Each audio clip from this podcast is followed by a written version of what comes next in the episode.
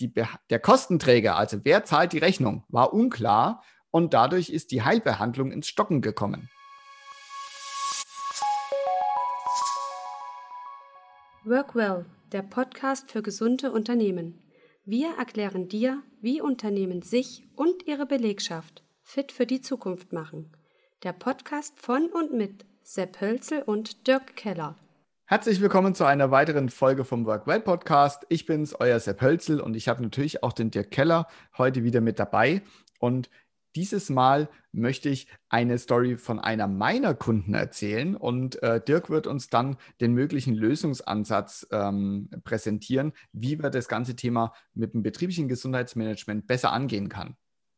Also vielleicht kurz für euch, was ist passiert. Ich habe eine selbstständige ähm, Unternehmerin bei mir in meiner Kundschaft und die ist Anfang 2020 während ihrer beruflichen Tätigkeit ähm, gestürzt und hat sich da einen Nervenschaden im linken Arm oder im linken Schulterbereich zugezogen und ist natürlich dann zu mir äh, in, die, in die Beratung in die Be gekommen und hat gesagt, du, was, was kann ich hier machen? Ähm, ich habe da äh, jetzt vielleicht Berufsunfähigkeitsthematiken äh, zu klären und so weiter und so fort.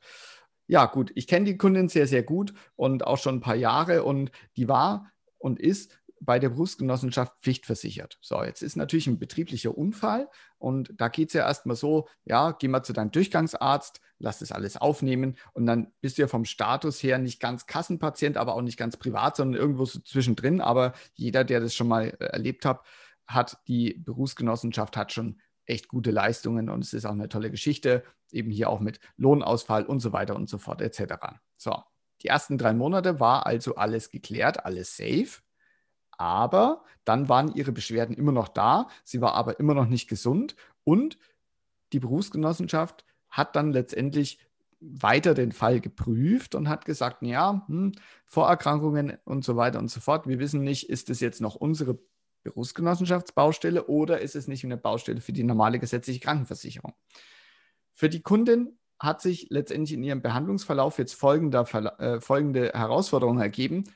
Der Kostenträger, also wer zahlt die Rechnung, war unklar und dadurch ist die Heilbehandlung ins Stocken gekommen. So, jetzt haben wir Anfang oder Mitte, ja, Mitte nicht, aber Anfang 2021 und jetzt war ähm, vor 14 Tagen ungefähr der letzte Berufsgenossenschaftsbegutachtungstermin, um rauszufinden, ist es jetzt ein Fall für die Berufsgenossenschaft oder ein Fall für die gesetzliche Krankenversicherung. Und seit diesem jetzt fast einem Jahr ist die Heilbehandlung mehr oder weniger darauf beschränkt, naja, Schmerzmittel und gelber Zettel. Und das ist natürlich extrem krass und jetzt vielleicht auch ein außergewöhnliches Beispiel, aber es sind die Beispiele aus der Praxis und über die wollen wir ja mit euch sprechen. Und genau hier ist ja das Problem, dass ja ein Berufsgenossenschaftsfall für jeden Arbeitnehmer jederzeit eintreten kann, aber auch ein privater Fall. Und privat haben wir die Herausforderung, Fachärzte äh, ist natürlich auch so ein Thema. Kriegst du die Termine? Klar, wenn es dringend ist, kriegst du die Termine. Aber hier kommt halt wieder die Praxis, dass das jetzt bei meiner Kundin über ein Jahr gedauert hat.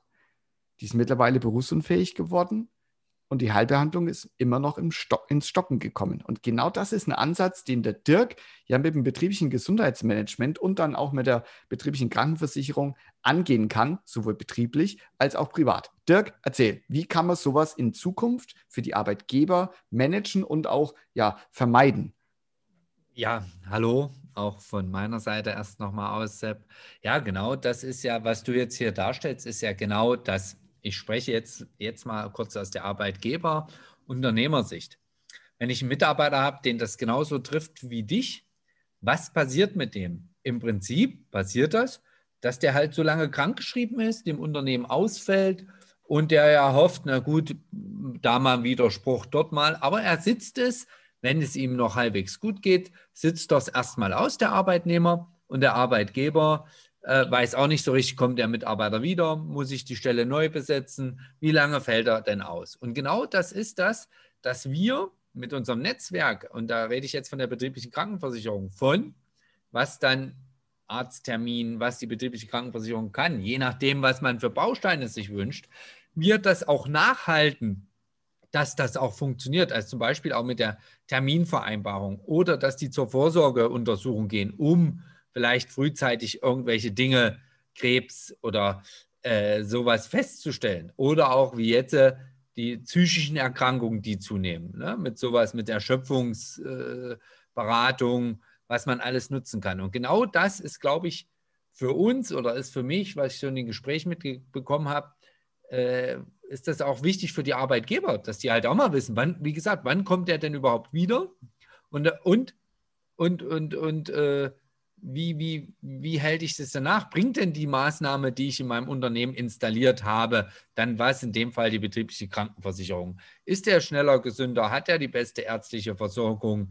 Oder, oder wie wird das gemacht? Und auf der Arbeitnehmerseite ist es halt dann auch so, jetzt also Arbeitgeber, klar, haben wir jetzt besprochen. Arbeitnehmerseite ist so, der kämpft dann vielleicht mit Ablehnung, Berufsgenossenschaft, Krankenversicherung, dann muss er nochmal zum medizinischen Dienst und so weiter und so fort. Und da haben wir aber auch unser Netzwerk, wo wir mit solchen Ablehnungen oder äh, Schreiben, die ja, ja kein normaler Mensch und auch äh, wir teilweise gar nicht verstehen, haben wir dann ein Netzwerk, um den Kunden dann auf der Seite zu helfen, zu seinem Recht zu kommen. Also das ist genau der, der, der Ansatz. Auf der einen Seite dem Arbeitgeber zu sagen, hör zu, wenn dein Mitarbeiter wirklich mal krank wird, egal, äh, gut, bei BG ist er auch Privatpatient, aber gehen wir nicht BG-Fall, dass er wirklich schnell geholfen wird, dass er bestmögliche Versorgung hat und wieder ziemlich schnell bei dir im Unternehmen zur Verfügung steht. Das sorgen wir dafür. Dann sorgen wir auch dafür, dass er, wenn er gewisse Sachen wahrnimmt, Vorsorge, Vorsorge betreibt, dass er die wahrnimmt. Das ist der nächste Baustein. Und dann natürlich auch auf Arbeitnehmersicht, dass er nicht zu, zum Unternehmer oder zum Arbeitgeber rennt und sagt, na, hier, jetzt leistet irgendwas. Da, da, da hat der Arbeitnehmer gar keine Berührung oder der Arbeitgeber gar keine Berührung mit irgendwelchen Abrechnungen äh, vom Arbeitnehmer oder unser Netzwerk, was wir dann dafür nutzen, um genau sowas zu vermeiden. Und wenn ich das, wie gesagt, so von dir höre, jeder Arbeitnehmer oder viele Arbeitnehmer, jeder ist dann immer zu hart, aber die würden es halt aussitzen, weil sie sind ja krankgeschrieben. Da ist ja noch gar nicht gesagt, wer was zahlt, aber das ist ja so. Ne? Ja, das ist genau hier in diesem Beispiel wieder zu sehen, ähm, wie es dann in der Praxis einfach ausschaut. Und genau das ist ja das Thema.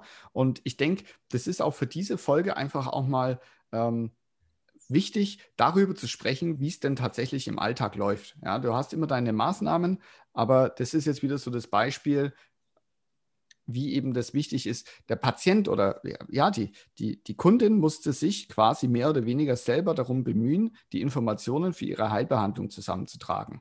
Ja, also der es, es steht alles still, steht alles auf Eis äh, und du hast einen Mensch, der gesund werden möchte, aber weil der Kostenträger unklar ist, tut sich einfach nichts. Und das weiß man ja selber, wenn was nicht äh, gut ist und du lässt es einfach erstmal so stehen, dann wird es ja nicht besser. Es wird ja trotzdem schlimmer. Und das ist halt die Herausforderung, die jetzt die Kundin in dem Fall hatte. Und die musste sich selber darum kümmern, rauszufinden, bei welchem Arzt und Behandler ähm, sie jetzt eben hier wieder in die Genesung kommt. Und ähm, genau, das ist eben der, das, der Tenor für dieses heutige Thema. Und ja, Dirk, hast du noch ein Schlussfazit? Ähm, ja, als Schlussfazit kann man halt vielleicht sagen, dass das nicht wie, wie immer das ein, der ein Baustein, ein, eine betriebliche Maßnahme, Betriebsgesundheitsmanagement, sondern dass man das, wie gesagt, vom Ganzen betrachten muss von der Installation im Unternehmen des betrieblichen Gesundheitsmanagements bis zur Nutzung dieser Möglichkeiten und natürlich auch im Leistungsfall die Begleitung der, äh, derjenigen. Gerade äh, wenn man mal als Krebs als extremstes Beispiel nimmt, dann äh, hat die Familie so eine psychische Belastung mit Chemotherapie und sonstiges. Da ist, glaube ich, diese Unterstützung äh, sehr, sehr wichtig auch. Ja, also im Prinzip die Rundumbetreuung, wenn man das so sehen will. Sehe ich auch so. Vielen Dank auch nochmal, Dirk, für die, für die Einblicke, wie man das eben aus der ähm, Arbeitgeber- und betrieblichen Gesundheitsthematik äh, äh angehen kann, diese Herausforderung, die ich jetzt quasi für heute mal mitgebracht habe als Beispiel. Wenn ihr auch vielleicht Fälle habt, die mal in dieser Form gelaufen sind, wie es jetzt von mir geschildert wurde, oder allgemein Fragen habt zu dem Prozess, wie kann ich eben meine Arbeitnehmer im, im, ja, beim Gesundwerden mit unterstützen, dann schreibt uns doch einfach mal eine E-Mail an podcast.dirk-keller.de. Ich sage erstmal vielen Dank für deine Zeit. Bis zum nächsten Mal. Ja, danke. Danke, Sepp, auch von mir. Auch wenn ihr mal eine Leistungsfallablehnung habt, ihr könnt immer da mit uns Kontakt aufnehmen, egal in welcher, in welcher Sache. Wir haben da das entsprechende Netzwerk für euch. Danke und ciao.